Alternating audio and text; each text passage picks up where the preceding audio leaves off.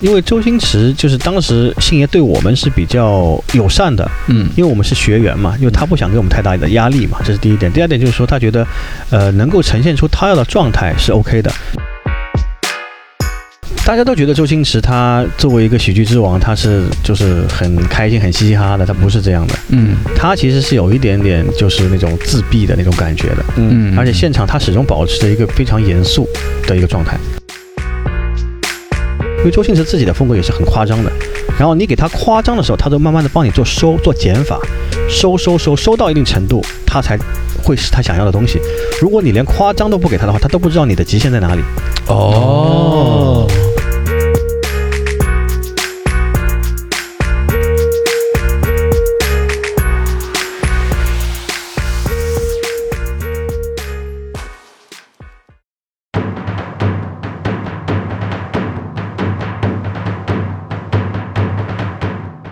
大家好，这里是色泽出品的《借酒行凶》，我是王子。我是艾浪，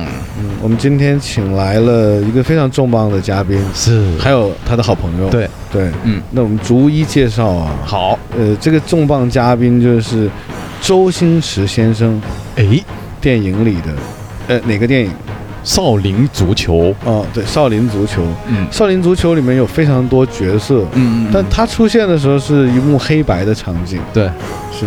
眼睛大大的，嗯，非常帅。非常帅我觉得算是整个《少林足球》片子里面最帅的一个男演员，啊，是的，不是之一，是唯一最帅的， 真的对不对？对连赵薇都那么难看，啊，是 吧？嗯然后就是黄金右脚，哦，对吧黄金右脚，其实可能很多听众印象会有点模糊，嗯，但问题不大，我们会把呃黄金右脚的很多照片放在我们这期节目的简介栏里面，嗯，对，可以看得到。还有就是他的好朋友，嗯，呃，来自静安区颜值最高的，嗯，啊号称静安 Baby Face，非常帅这这嗯个，真的是帅。对但可惜他没有出演在那个任何一部周星驰电影里，对对对，因为他不屑于，嗯他那几年主要是忙滨崎步的工作，啊总，跟滨崎步混在一起，是对也都是大咖了。对，那就太好了逐一跟我们打个招呼。现在有请黄金右脚嗯东尼， Hello Hello，大家好，我是那个东尼，之嗯前是参加过周星驰的那个呃演出，嗯，有两部作品，一部就是呃《少林足球》，还有一部就是我们的那个《功夫状元》是连续剧，嗯嗯是两个算是代表作啊，所以很高兴在这期节目里面跟大家能够认识结缘啊。啊，艾朗，你看过那个就是那个功夫嗯功夫状状元对那部剧吧有？有看过，哎，我没看过，回去要补一下。 要补要补，你感觉东尼在那个少林足球里和这个功夫状元里的这个差距是什么？差距就是因为少林足球它是出现了一两个镜头嘛，嗯但是在那个功夫状元里面就不同了。那你这样，你先讲一下他在少林足球里出现的镜头的那个场景，你大概描述一下。嗯，就是在一个更衣间里面，嗯然后呢，呃，他是跟另外一个就是谢贤的那个年轻版的那个演员嗯的一个对手戏。那对东尼演的是黄金右脚吴吴孟孟达的的年轻版。对年轻版对，我们又把那个话题重新来一次，就是嗯，为什么吴孟达的年轻版要找这样的一个帅哥？我们问一下东尼。嗯啊，因为当时其实这个问题，呃，那个媒体《苹果日报》它有采访过我，哎，为什么你会跟达叔一起？然后你那么帅，那么靓仔，然后达叔就是那种形象是很油的那种形象。嗯对嗯然后其实周星驰的感觉就是说，他需要有一个戏剧的反差。嗯那在这个反差里面，其实可能达叔经历过之后的断腿，然后职业生涯一路的下滑，收了黑钱，嗯那他的人生就是慢慢的往下坡路走，然后不顾形象，然后埋没于世间之中，嗯所以他就会需要一个帅哥，年轻时候意气风发的形象，去显示出这个冲突感，也是一定的戏剧效果。哦对講咩話？我話波並唔係咁射嘅，應該係點事？一句説話，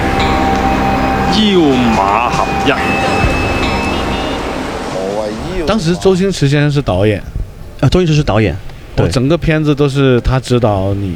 对，它是分了两个节奏，一步是在上海，因为上海是我们整个少林足球招募的一个过程，嗯它是最后那轮的那个评审官。嗯然后呢，包括说我们之前的好朋友李慧，在广州的、也是我们一个好朋友，然后他也是在上海的脸咖啡那边拍了一个镜头，嗯就是你会看到结尾的地方，嗯那帮人在那个时代广场上面打拳，嗯然后嗯把车推进去，那就是在上海拍的。啊，对，大概就这样一个场景，然后主体是在珠海拍的，珠海体育场拍的，嗯所以就大致分这几个节奏在走这样一个戏。当时哦选角色的时候，你是就是在上海算海选，算不算？对对对，是海选就，你要面对的周星驰先生吗？是这要面对，因为我们有两轮。其实说起这个海选还蛮有意思的。有多少个人去竞争你这个位置啊？当时它是社会上的一个发布信息招募的，也就是说那时候没有像微信、微博或者是嗯还有抖音啊那种我完懂全没有，嗯流媒体很少嗯。它通过一些民间的报纸、纸媒嗯传递出来说啊，有这样一个周星驰先生在国内的第一次的选秀活动。嗯那收到消息的人其实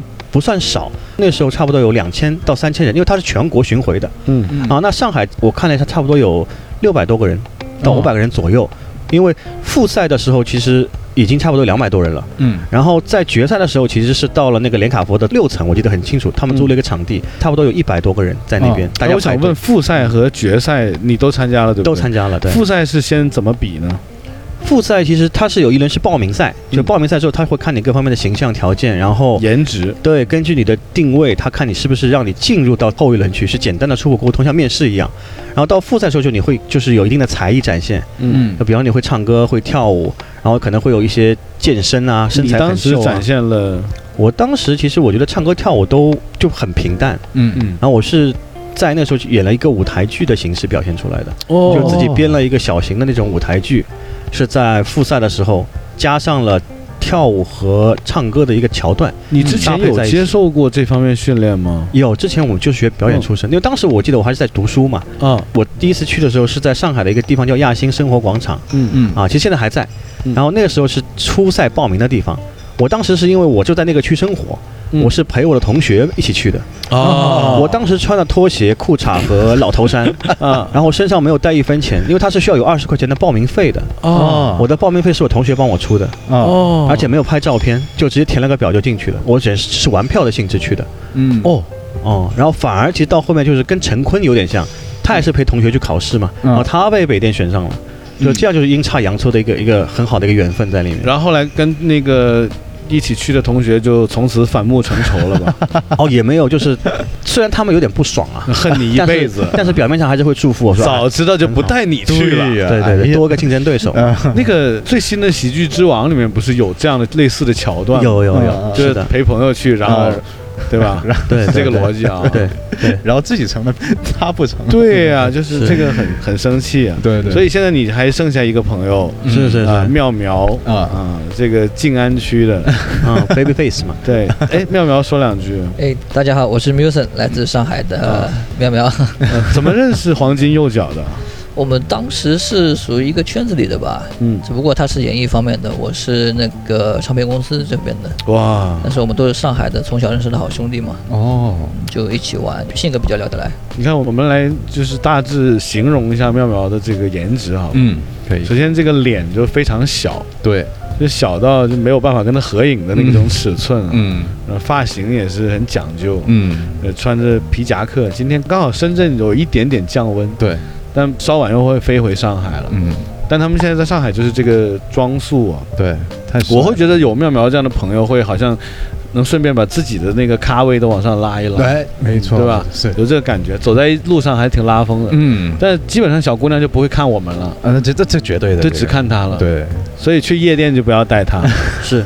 是这样吧？都不能带不能带，有精力就带她去，就结果就像面试一样，都看她了，没有人看你了。就是形容一下，就是你会成为编卡王。啊，就是编卡嘛，啊然后对没有聚光灯，嗯然后就是喝着自己的那种小杯的 XO 或者是轩尼诗，嗯我们要不要在简介栏里也放几张妙苗的哎，照我觉片？得可以啊，这然后个就没有人看懂你了，啊，开玩笑了。嗯哎，说回这个海选啊，嗯嗯那你就进去了。进去之后，当时周星驰先生是直接面对到你，对对你，当时紧张吗？说当我时靠，这是周星驰啊！哦嗯，其实我参加决赛的心态就是见一见自己的偶像啊、嗯有没有后续无所谓。嗯，够我炫半天了嘛？我说，哎，我都见过周星驰本人，你们嗯都没那有。是但是当天其实，呃，有一个角色是叫田鸡，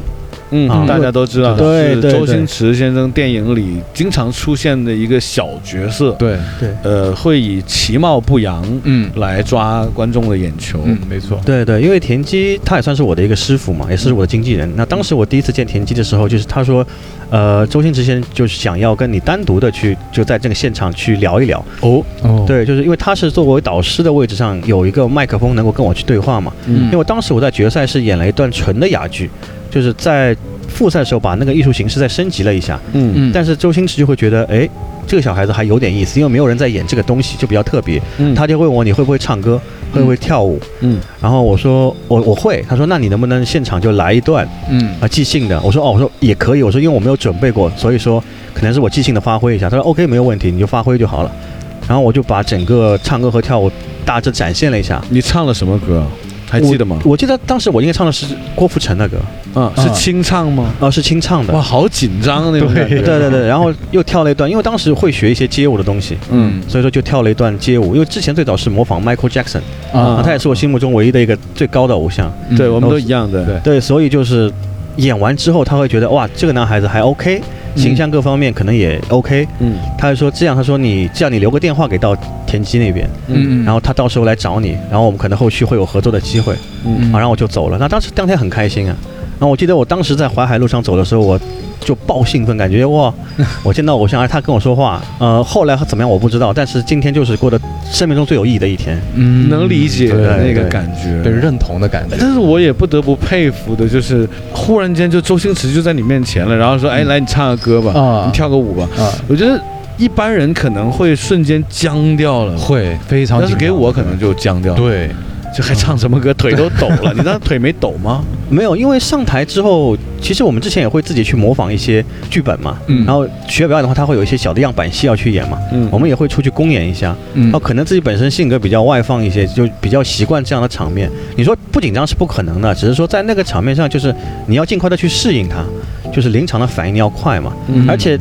面对偶像的时候，其实脑子是空白的，啊那你说啥我就做啥就 OK 了，嗯已经没有那种紧张的感觉了。就啊说只白了会服从了。对对对对对对，嗯对 OK，比较那年轻嘛。回到家以后，就等了多久？等到了这个田鸡的电话呢？因为当时我们是没有手机那种那么普及的，应该是在九九年的时候，嗯移动还是模拟网嘛，嗯，就留在家里的电话。嗯，当时一开始我妈接到了这个电 话，啊哦，她以为是个骗子，哦，啊然后她说：“小东，你有这样一个事情吗？”啊然后我说：“哎，有哎。”啊，她说：“有人打电话来，我以为是个骗子，然后就把他给挂了。 我操，”哦，然后 差点就错失良机然了。后我也没在意，我说啊，我说应该不太会找我吧。嗯后来有一天晚上，差十一点半的时候，又打了一 次，又打了一次电话哦过来，然后呃，确实是有这样一个事情，就是呃，田鸡也把这个事情是田鸡本人打给你他，田鸡本人打的。嗯就他的那个普通话哎，是，对对对，就应该很普通所以你要知道南方的人的那种，可能像诈骗犯那种感觉，对吧？啊那种口音嘛声，音，对对对对对，所以就大家会觉得我靠，你这个真的是个骗子。而且当时电话也刚刚开始普及，家里面装电话嗯要去登记吧，在上海，嗯，所以装完之后，其实就会觉得啊，是不是有骗子要骚扰你？但其实后来讲清楚这件事情之后，其实我父母也比较理解。嗯然后你当天晚上就失眠了，当天晚上，啊，对对， 当天晚上其实像做梦一样，就那种做梦的感觉，啊就是呃，我要去和周星驰拍戏了。他田鸡就这么说的吗？说恭喜你，你要跟周星驰拍戏了，这样子。呃，不，，他是说你被我们选中了，然后啊呢，就是我们会有一这样一个少林足球的一个拍摄的需求，嗯但是呢，你们可以作为学员来就是参与角色嗯和学习。嗯啊，这是一个比较好的机会，就是希望你们能够一起来参与进来，大家一起能够学在一起，玩在一起，嗯啊，共同成长。因为香港人还蛮谦虚的，啊，明白，当时我听了就觉得哇，有机会跟星爷一起演出哦，嗯哦，那嗯嗯必须要去啊。那是对，所以就是恍惚那种感觉叫恍惚 啊，啊。然后第二天我去学校的时候，就飘了， 不不不，一开始我我以为这是梦，前一周我是没有跟人家说这个事情的。嗯。嗯我觉得可信度没有那么高，你虽然为了说了，你为了这个验证不是梦，嗯你直接走进校长室抽校长耳光，哎疼 不疼？没有，那也没有，但是我确实蛮兴奋的，就是先压了一下，然后嗯第二周的时候，他就给到你的整个 round down 就出来，就时嗯间行程安排就出来了。嗯嗯那我就觉得哇，这个确实是个真的事情。要进娱乐圈了，对嗯，对对对对，是对这个心态就觉得吗哇，可能就是会有这样一个机会，让自己能够看到更多和学到不一样的东西了。嗯那我就跟很多朋友就去说了这个事情。他们也不信，他们说嗯不可能，不信你这个是事吧情。对，他说你怎么可能跟周星驰去拍 戏？这呃正常，我听完我也不信的。啊，他说你你你不用想太多了，可能只是一个那种想法嗯嘛。他说你又没有去，对吧？嗯那就像你说的，可能那部分人去嫉妒我嘛。他说妈的，老子去了，你你没选上，你去了选上了 会的，会的，哦一定是然后嫉妒的。，对，啊。然后我说他们时间帮我定了，然后机票也给我定了，嗯然后大概什么时间我要去了，嗯，然后他们就没有人发声音就，愣住了，然后就说。哇，你一定要去！就他们嗯一下子恢复理智了嘛。他说：“哇，你一定要去，哇你一定要去，你一定要去！”说这个很好的一个机会，啊，因为都很好同学嘛，因为在学生阶段大家都很真心的嘛。对所以他说你一定要去，他说你一定要把握好这个机会。那个时候你是读在读高中的时候，高中高几啊？应该是在高二的阶段，哦，那个时候也不考虑什么高考的问题了，呃，不考虑。管他那么多。对对对对，不考嗯虑，就是我们那时候就觉得很单纯，人还很单纯嘛，就是我想去干这个事情，我就一定要去干嘛。嗯，而且其实我还是要非常感谢我的父母的，因为他们在那个时候其实是还蛮支持我的啊啊，就因为我家里面是没有这样的文艺的那种背景，嗯但他们也是普通的职工嘛，嗯上海叫双职工嘛。其实你父母也是看周星驰电影长大的。对对对，他们就觉得，哎，你这个其实也蛮 好的，周星驰这个人我信得过啊。啊，对，嗯因为田启文给他们的感觉就是说还是蛮认真负责的，因为他做经纪人也蛮久了，嗯他对跟你的父母交流他是有一定经验的嗯啊，所以就是也蛮相信他说你可以让我的儿子去你们那边去学习一下，就 OK。他啊们也觉得，因为上海的小孩其实父母是管得比较严的，就是不让你乱走乱跑啊。嗯但我父母觉得你应该出去看看嘛，嗯对你也没有什么坏处，而且你是个男的，你又怕什么呢？你有什么对好怕对是啊？因为当时我会害嗯周星怕驰，也是个男的， 对对对对，当时我也会画画，就是说你一个十九岁左右的小孩儿，然后自己要背着小书包，然后去到一个你陌生的城市，嗯而且又是个南部地区，他们是讲粤语的地方，所以、嗯呃没有把握嘛，就是又紧张又害怕的那种感觉。其实我觉得每个男人都会有这样的感觉， 嗯 对，就又紧张又害怕又兴奋，但是第一又。次嘛，嗯对，抑制不住的那种。其实我觉得这个感觉就是非常的真实嗯，啊，然后就去到了那边，大概就是这样一个接触过程的一个状态。我我记得，你那天吃饭你还说当时就是一个人背着小书包嗯，啊，第一次坐飞机对对对啊，，那个感觉其实是有一种那种探险的那种感觉，哎，会会会有是会是有充满了对未知的恐惧啊，嗯，然但是又后兴奋，又对兴奋又有嗯探索的这个概念，对太过瘾对了，而且是即将见到一个剧组、对一个班底，嗯然后啊周星驰，哎呀，主要这是个能够见周星驰啊，太过瘾了这个对。后来就到了剧组，到了剧组，对，先是还记得到了广州。还记得走进剧组的那一瞬间吗？呃，其实那天还蛮搞笑的，就是我是从上海飞到广州，然后从广州带我到了珠海那边。嗯其实没有进剧组，是第一是进酒店。啊嗯进酒店之后，其实我就会觉得哦，就是个普通的酒店。然后他说你先睡，啊，酒店睡不觉高档，嗯不高档，没有那么高档，因为珠海那时候好像也没有发展的特别快嘛。嗯那在这个过程里面，就是就是很普通的一间酒店，但是这个酒店是被我们剧组全部都包下来了，嗯只是你会认为只是一间房让你进去睡觉，嗯但其实不是这样的，就整个剧组很多导演演员都是在里面的，但周星驰不坐在那里啊，嗯哦对，这个是区分开的嘛。 其实后来进了酒店之后，其实还是没有那种代入感和融入感，只会觉得我在这边只是住了而已嘛。嗯但第二天就回到你的问题上来了，就是说他们坐那个中巴车把我带到了那个体育馆那场地里面哎，，等一下，当时跟你在同一台中巴的还有谁啊？呃，我们上海的几个演员，包括说之前有范甜甜在啊，嗯然后还有张明明是我那个演那个谢贤年轻版的张明明嘛，啊哈，嗯然后还有如 花，啊，如花，如花，我经常在哎深圳见到她，啊如花她经常跟我在同一个桌球城打桌球，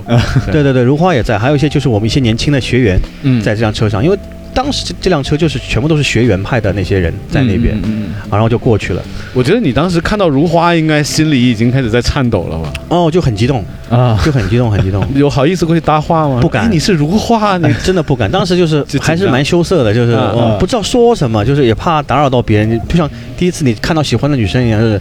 会不会有说错的地方，嗯或者别别人会讨厌你，嗯那怎么样去跟人说话？嗯所以你就不出声，坐在那里。啊、我就在那里看嘛，就啊就先看嘛，就是这样。后来到了剧组，这个时候还没看到周星驰呢。没有看到周星驰嗯啊。然后到了剧组之后，是我记得很清楚，是先进了化妆间，嗯，嗯然后化妆室里面那个那个化妆的师傅，她叫文文，我们叫她文文姐。当时没有对化妆师有这个概念，那化妆师其实。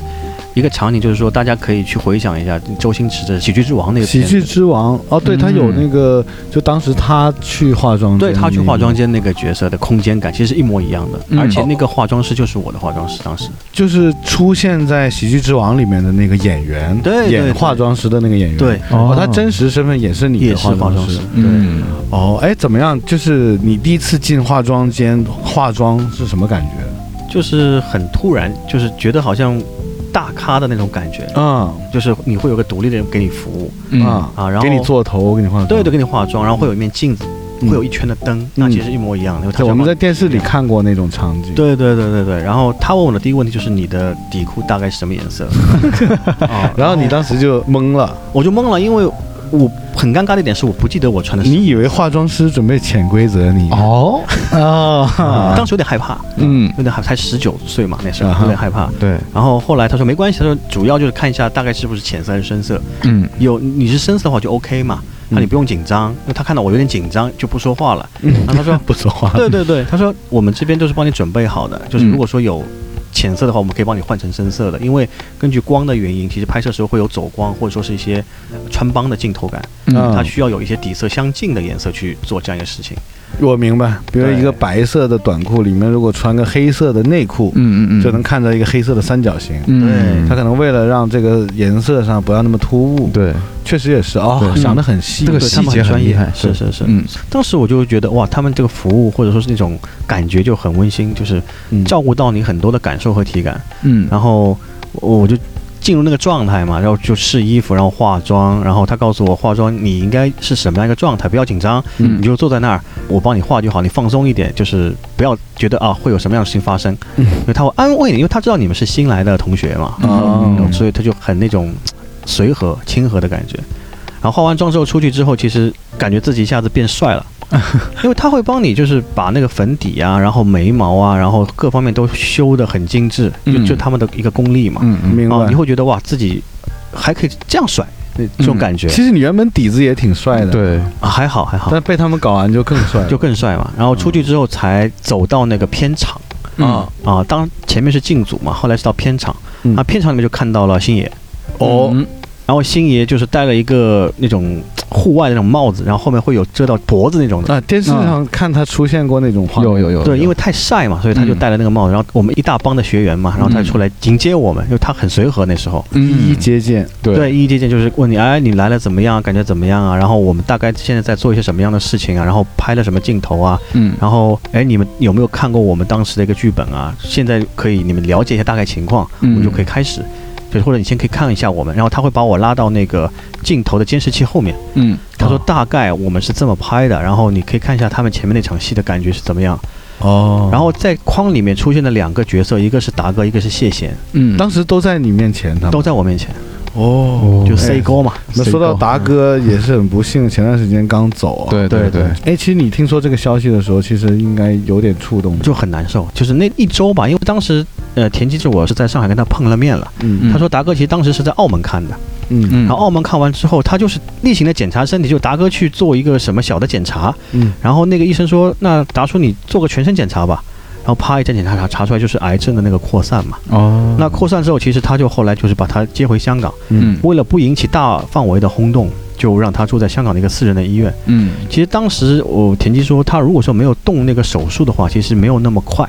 哦嗯但是达哥其实他很随和，他是信藏传佛教的，动就动了，反正也没关系，反正把病治好嘛。嗯嗯，然后就出其现实问题。哎其实这里还真可以加插一段，就是吴孟达先生的内容啊。就毕竟因为当时在那个少林足球里，你是扮演年轻版的吴孟达。嗯那在这个过程中，其实吴孟达先生有跟你去做一些交流吗？嗯，因为我跟达叔其实是有两段经历的，一嗯段就是说在少林足球里面，嗯就是我演他的前半段的年轻版嘛，嗯嗯然后还有一段就是在那个呃功夫状元里面，嗯他是演我的爸爸。哦，功夫状元里你们又接触了。对对对对对，哦，那你们俩是其实是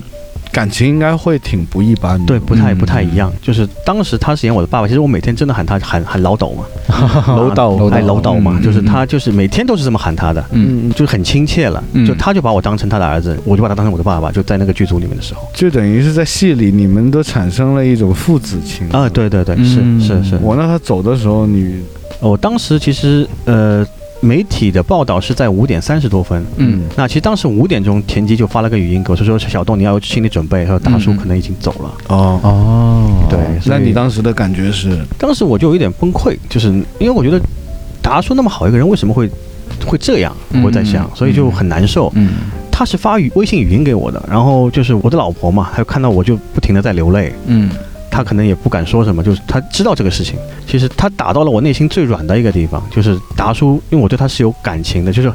还没有再见一面的情况下，他就已经离开我们嗯了，这个是对我内心触动最大的。你看，哦呃，很多年前我们也在媒体了解过说，哦，吴孟达年轻的时候嗯啊、嗯好赌，是嗯然后又问周润发借钱，呃，后来又经历了很多，嗯呃，包括到再往后他没有太更多的参与周星驰的电影。嗯其实有很多各式各样的说法和传闻啊。嗯那对其实，在你个人跟吴孟达接触的这个感觉里，你觉得嗯他是一个什么样的人？他是一个很随和的长者，嗯嗯、但是又非常的有亲和力，他会照顾到你的感受，会给你很大的一种呃平静的感觉。嗯其实我在《流浪地球》里面，就是吴孟达他演最后他不是呃牺牲了嘛？那一幕他的整个呃就是表演的那个状态下来，我觉得是很触动观众的。嗯，因为我和艾浪我们是从小看吴孟达的各种影视作品，嗯对对对吧？？包括连《绝代双骄》里的吴孟达，嗯，对，嗯看非常多，所以我们对吴孟达也是有挺不太一样的认知的。嗯是那是到最后，我觉得《流浪地球》也算是他演艺生涯的一个挺巅峰的一个塑造的一个人物了。嗯对，因为说到《流浪地球》，其实有个小插曲，也是从我的经纪人田鸡那边知道的。因为呃，达叔当时的身体确实不太好，因为他刚刚装了心脏的起搏器。对，那时候很瘦，感觉。对，嗯那在这个戏里面，他要穿那个宇航员的服装，嗯而且就特别的闷，特别的难受，嗯特别重。但达叔很敬业的一点就是说他没有吭一声，嗯而且达叔是在现场是没有助理的，哦不像有些演员和艺人他是有好几个助理或者是在旁边照顾的。那达叔哦当时是没有做这样一个动作的，嗯那就是全全靠自己。对他身体的负荷已经到极限了，但是他为了就是敬业和专业度嘛，就香港艺人的敬业和专业度嘛，嗯，他就是忍受着把这个戏全部都拍完，因为他戴了那个面具，其实很多镜头大家是可以去看的。嗯达叔的面部是比较痛苦的，因为他是缺氧嗯，啊，所以说在那个里面，他再加上自己的演技，然后再接触到这样后面的剧情延展，所以你们会感觉到说，其实达叔的演技非常棒，能够打动观众和有一个互通，精神上的一个互通。我觉得这就是一个是厉害的地方，还有就是专业度和敬业精神，对。这个是他们比较值得我们去学习的一个地方。而且说到达叔的这个专业度，就比方说那个《喜剧之王》里面，嗯他最后那个镜头不是说他是一个警察嘛，嗯准备要进去里面把这帮劫匪怎么去嗯嗯绳之于法的时候，其实他那天是发烧的，发高烧，而且是哎，这个你又知道？嗯嗯对，而且他那个镜头好像拍了很多遍，嗯，其实特别难受。当时那个就是另外一个助理导演已经感觉到他真的很不舒服了，嗯，但是他把这段也坚持下去了。对，达叔还是比较敬业啊。嗯嗯嗯，这个我觉得在一这个达叔的一生的这个演艺生涯中，也确实是呃塑造了非常多呃很优秀的有个性的人物嗯 嗯，啊。不过这个我们也只能说，就是希望达叔一路走好了。对对嗯对，嗯那我们说回这个、咱们的 Tony 黄金右脚，嗯嗯，我看当时呃跟你演对手戏的那个谢贤的年轻版，是，嗯还真的挺像谢贤的。哎，对对那个对，发是型也很像。 那个鼻子也像，对对很像对对比谢霆锋更像谢贤的儿子，哎，是对真的对对对，是吧？对那真的很像那个演员是什么感觉？你这你跟他算是有对手戏的，对吧？有有有，嗯，那你们现在私下是怎么样的关系？还有来往吗？嗯，很少，因为他跟我走的路还不太一样，因为他之后是去了北京发展嗯啊，然后呢，他叫张明明，他当时比我大，嗯，就是也类似于当时就像一个哥哥一样的，就是蛮照顾我的。但那个戏里面面你要踩他的头啊，啊，对对对对对，他个人能接受得了吗？呃，他当时进去其实也觉得很兴奋嘛，也能够参与心仪的这样一部戏，嗯，所以说他当时也是觉得，呃，无所谓，就是只要能够对这个戏是有帮助、有好的，就我我们尽量去做，因为对他来说也是个新人的状态。那你看，说到踩头啊，就是你你又有踩他的头的动作啊，嗯然后他又有那种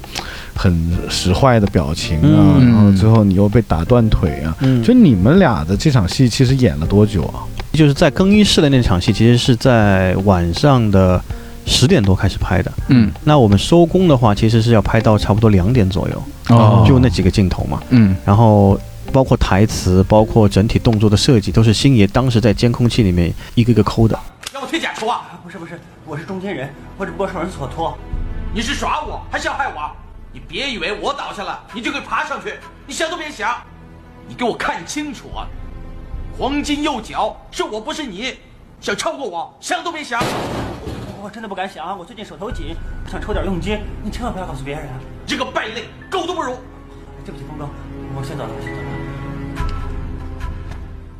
有没有被导演骂？就是周星驰做指导的时候，有没有骂你们？哦，没有，没有骂我因为们。我们想象中很多导演都会骂人。对啊，对对对，因为周星驰就是当时星爷对我们是比较友善的，嗯因为我们是学员嘛，因为他不想给我们太大的压力嗯嘛，这是第一点。第二点就是说，他觉得，呃，能够呈现出他要的状态是 OK 的，嗯就是你在演戏的过程中，你的感觉是对的就 OK，就怕你演的时候感觉是不对的，就他再怎么掰，其实就很难掰过来。嗯那我们俩的状态感觉是对的，因为我们看过他整个剧本和要求，嗯那我们自己理解一下之后，呈现出来的东西还是有一点基础的，嗯所以他只要是加以雕琢，其实就能够呈现出他想要的东西了嗯啊，只是说熟练度和经验是比较欠缺的。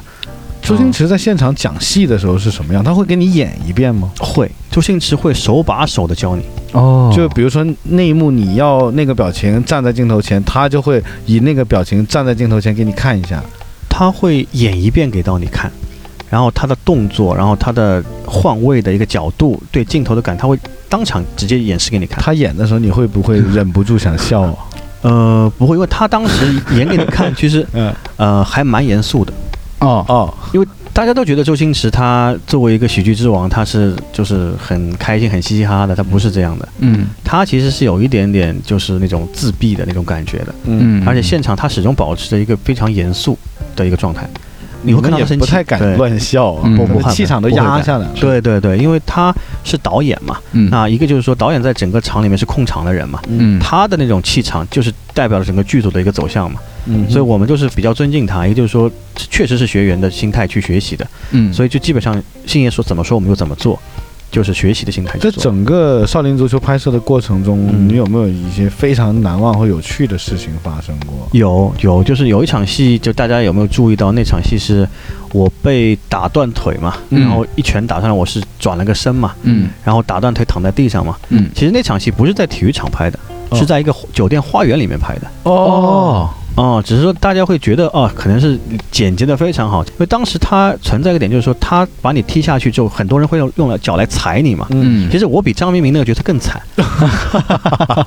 哦，因为我是真的是被踩的那个嘛。哦是真踩吗？呃不是借位吗？那些武武行会控制他们的力度，但哦是踩是必然会踩的嗯嗯啊，必然会踩到哦，你是的找武行来踩你啊，是是是哎，呀他们有很多武行在那边嘛。哦啊，所以说，呃，当时我会觉得，我靠，那么多人踩，我会不会把我给踩死 啊？而且都是很壮的那种啊大汉。然后其实星爷说没关系了，他说踩不死你的了。啊他说就没这么关系一句了 。话对对对，他他踩不死你的，你放心了。那踩你的镜头连续拍了多少条？大概拍了有两个小时左右。这你被狠踩了两个小时，呃，对，因为他要连接嘛，而且就是每一次的镜头和感觉都不太一样，就是你被打过去是有一个转身的，嗯但那个转身你要做到他那个要求，其实还蛮难的。其嗯实最后其实我们的转身其实并不达到他的要求，嗯他就直接让武行来替你们转这个身啊，你还嗯请了替身呢，等于。啊。对，转身是有替身帮你哎转的。呀，嗯嗯，那也可以啊，这个咖位可以，对都可以请替身了。对，因为现在就怕我们真的会受伤，嗯导致后面可能镜头就会有问题嗯，啊，所以他也是出于比较关心和比较照顾那种细节的感觉，所以你被踩了两个小时也没受什么伤。没受什么伤，完全没有，其实还蛮开心的，说白了，啊，因为我觉得在那个过程里面认识了好多的新的朋友，包括说武术指导啊、武行啊，嗯然后很多的摄影啊、摄像啊，其实他们看你，其实也觉得你很敬业嘛，嗯嗯那他们就愿意说跟你去做好朋友嘛。我觉得这个就是打开你一个格局的方式嗯，啊，我觉得挺好的这样一种状态。所以当时你也没有穿一些任何保护的东西，呃，在被那个木棍敲到腿的时候，那根木棒球棍是真的棒球棍哦，哦。然后你在腿上会绑那种球员的那个护膝板，嗯但是我绑那个护膝板，它会帮我加厚两倍到三倍左右，嗯，他就怕我真的真敲下去。真敲下去，他就会怕我真的伤到我的骨头，哦那当时敲下去的感觉是，有点麻啊、哦，真有感觉。啊真有感觉的，有点麻，因为哦五行它那个力度是一定要的嘛，嗯它不能给你看到这个戏就那么假，它不会，它一定让你看到是真实的是被揍那种感觉。嗯听完东尼讲这一幕的时候，我就很想现在马上就是上网把这个片子调出来重新看一下，嗯看一遍，就看那一幕。啊， 对，因为哎，艾拉，我们先聊一下，你看啊，嗯东尼在那个黄金右脚这个角色出来的时候，嗯就当时我们俩其实都认为是一个香港演员，啊，对，是的，一个香港的小帅哥，嗯，是这个感觉啊，是是这个感觉挺，港风的。，对，但实际上当时你们都是一帮上海的演员，嗯，对对，都是从上海过去的。那这个周星驰先生跟你们说话是用的普通话还是？呃，他是用了好普通的普通话 跟我们交就流，确，实也挺蹩脚的啊、相当的蹩脚，也会很有喜感，我觉得。很有意思，哦对会很有意思，就是会闹出很多的笑话。嗯然后他有时候会跟你说，因为我们当时也听不太懂那个粤语嘛，嗯然后他就会夹杂了一些粤语，然后他让你去怎么什么地方。当时田鸡是在我们边上的，他觉得他可以做翻译，嗯，啊，其实他的普通话也很普通嘛 嗯一样的啊，所以就是两个人一掺杂就会有点啊，哦哦，那个这个这个哇 what 哦，就不太懂哦，啊。但是其实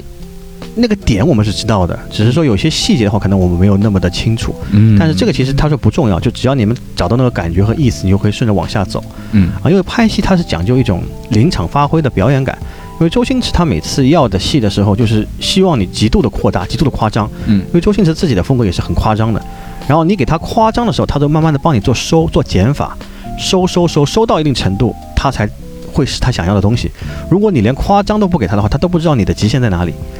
哦，对你看这就是少林足球的整个拍摄经历啊。，对，好像后来你还跟周星驰一起拍了生力啤酒的广告，嗯啊，对，有有，那个广告也是当年很恶搞的一个广告，对，也是啊很经典，这个因为周星驰很少拍广告。嗯非常少，特别少。当时生力啤酒的广告出来的时候，其实是在坊间还是比较呃炸裂的。嗯大家一看嗯啊，周星驰拍广告，对嗯而且当时那个广告里面出现的一个女模特，嗯后来一摇身一变变成如花的那个，那个女模特是广州的。嗯呃，，当时我不知道你们在拍广告的过程中有没有见到，都在片场都有见到就。是然后当时你是还在那个广告里面演一个非常帅气的角色，嗯嗯，是对吧？对，就是演绎真实版的我们那个妙苗的角色。啊，对，可以这么说嗯妙。苗就在我们身边，对妙苗给点回应好 吗？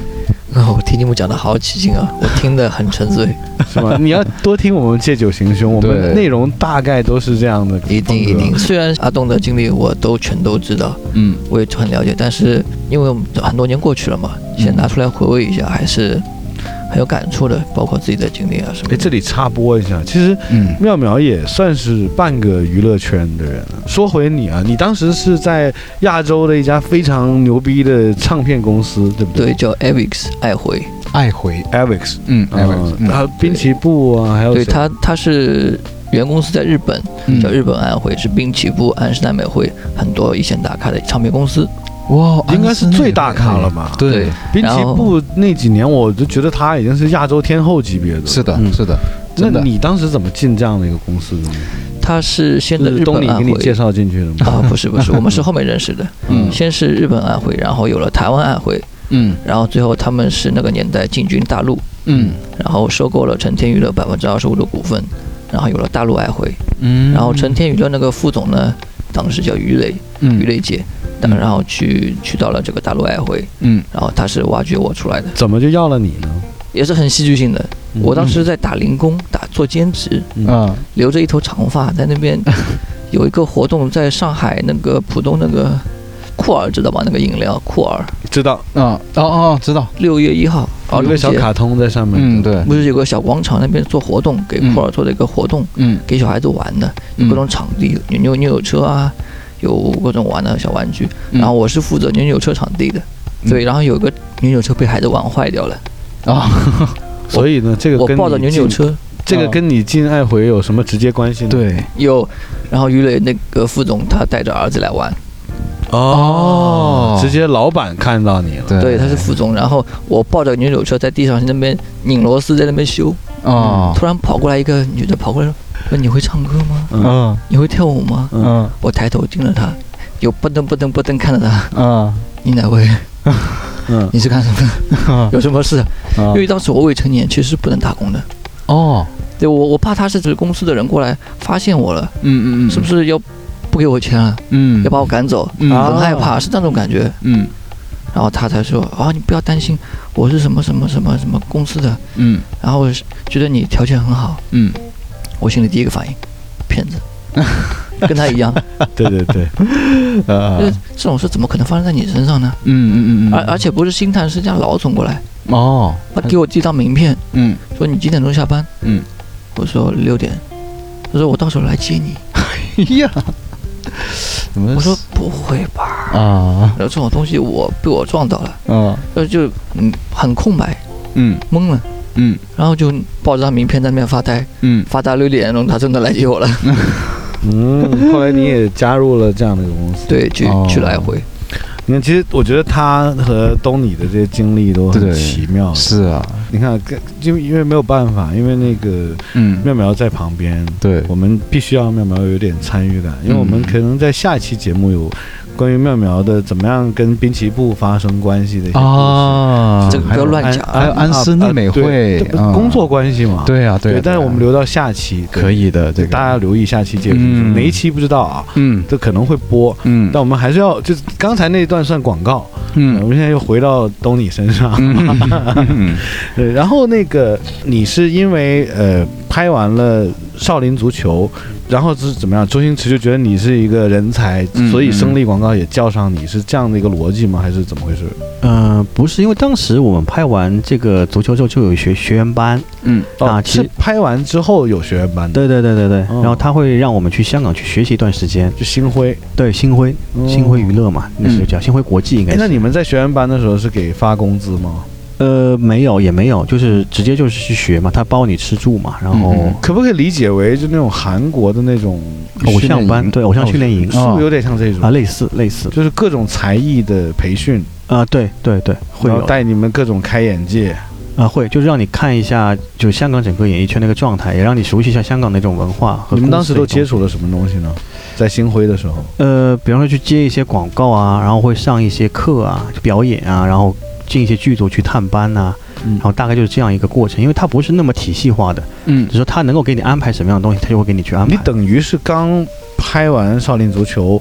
就等于是无缝连接的概念，就开始拍生力广告了，嗯又进了星辉，嗯又开始无限的接触这种，呃，香港嗯演艺圈的，而且那个时候整个香港演艺圈是应该是亚洲最巅峰的一个状态，是嗯对嗯对亚洲的天花板。嗯嗯，那个时候国内还没有很火，对，嗯没有而且启动那时候么快 TVB 啊、亚视啊，这些都是真的是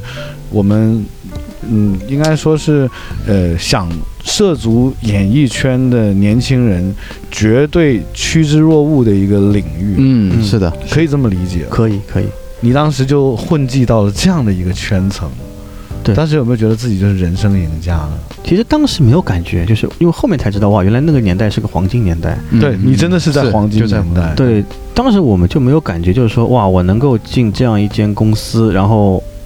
就是蛮开心的，就是很单纯的时候的人，嗯只是很简开心单很开心，嗯然后看到不一样的世界，了解香港的一些文化，因为我当时我就特别喜欢香港，嗯觉得这个地方很好，嗯，而且给我见识到不同的文化，因为香港也是个很多人种在那边的，嗯啊，所以我就了了解到他们的文化，然后香港的一些影视的制作，因为我们是看着港片长大的嘛，嗯你会看到那些熟悉的场景在电视里面、荧幕上的东西还，有人，对对对，还有人，然后我就觉得哇，这个地方好棒，嗯嗯我蛮喜欢这个地方的，然后可以学点东西，然后再回家。已经当时就开始给自己规划了未来了嘛，就是我以后就要在这个圈子里混下去了。当时是这么想的，嗯可能也是太年轻了，就是觉得我一定要做到什么样一个段位，然后真的是能够，呃，成为一个 super star，或者说是类似于一个 star 的一个、一个感觉。嗯嗯，所以当时是给自己有有立个 flag 的，嗯，嗯但是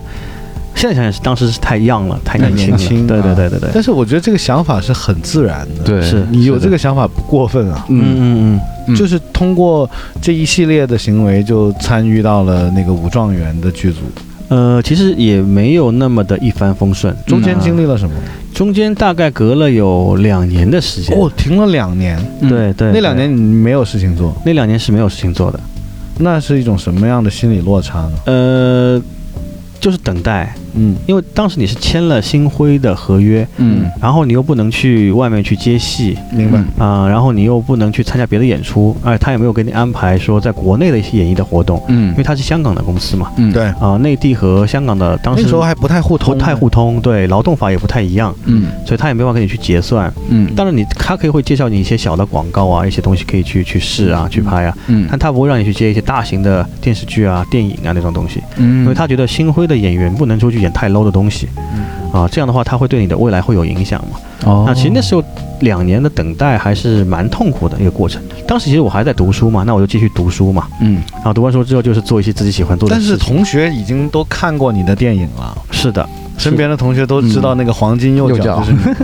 对，所以就会存在比较矛盾的点，就是说大家会觉得你演的那个起点那么高，嗯然后你这一两年你又啥也没有干，那你是一个什么样的状态？就是别人会问你嘛，一直会问，嗯哎，你是演黄金右脚的，那你现在演的怎么样啊？有没有很多的戏接找你拍啊？你现在是不是就是类似于真的是一个明星啦、嗯啊？其实这种压力，就是娱乐圈的压力，其实很多往往来自于外界，你嗯嗯就然会后很尴尬，就会很尴尬，就是然后你会再转化到内部，就会你自己会对自己有自质疑，嗯，啊，我到底在干什么？那我到底要怎么样？我现在能怎么样？其实就会有很多的问题去问到自己。嗯但是那个我觉得还算是你的第一个小波段而已。啊对对对对对，然后那是第一沉个，寂了两年，接到了武状元。嗯嗯。接到武状元的时候是什么心情啊？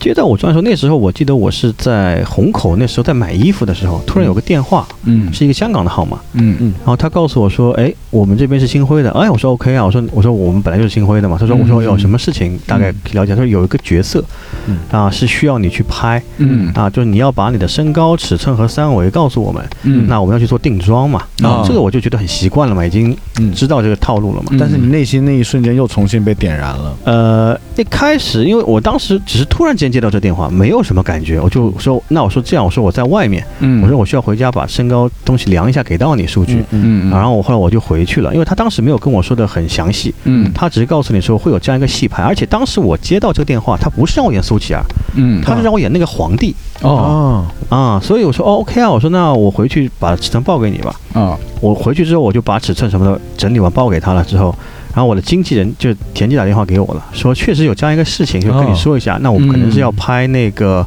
呃苏乞儿的电视剧版本，嗯啊、他说可能是会在横店开，嗯那可能给你安排的角色是那个皇帝演一个皇帝的角色，所以你可以做做一下准备。嗯那我说 OK 嘛，啊，那就觉得这个事情已经板上钉钉了。那当时就觉得哇，终于可以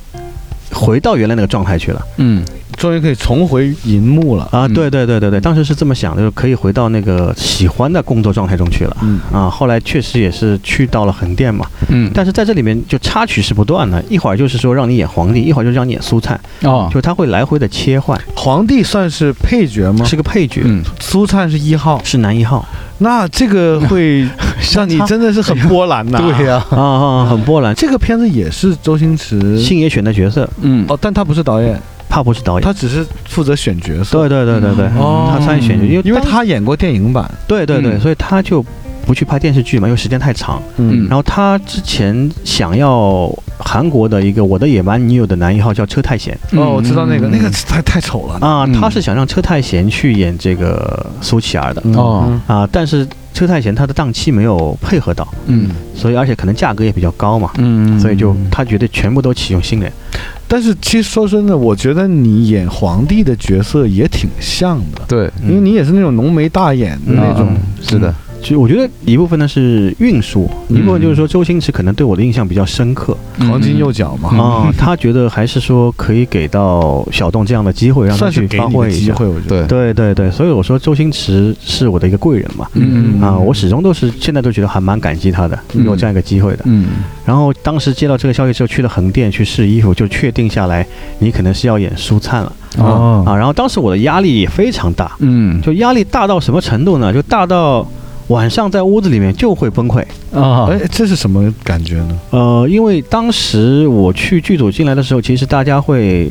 相互了解嘛。嗯比方说里面有达哥在，袁秋在，然后像之前里面有肥仔聪，就嗯胖胖的那个，知道然后还有小龙，就演李小龙那个，就嗯跟李小龙很像，也是陈少国林足球坤里陈国陈国坤马马坤嘛。嘛，嗯然后其实大家都是从少林足球开始认识的，嗯但他们在香港其实一直是活跃在舞台上的。明白，那嗯明个白就是少林足球之后的两年，你刚才讲的那几个原本是很小的角色的嗯，这些演员都已经上位了，算是嗯对对都对越来越火了。嗯对对，而对且当时陈国坤好像已经在筹备李小龙的那是个的，嗯电是视的，剧是了的，是的，哇！然后你又一次跟这帮人接触去，嗯对嗯嗯，对，而且还是演男一男一，号，嗯对，还没等开演你就已经开始崩溃了。啊那我觉得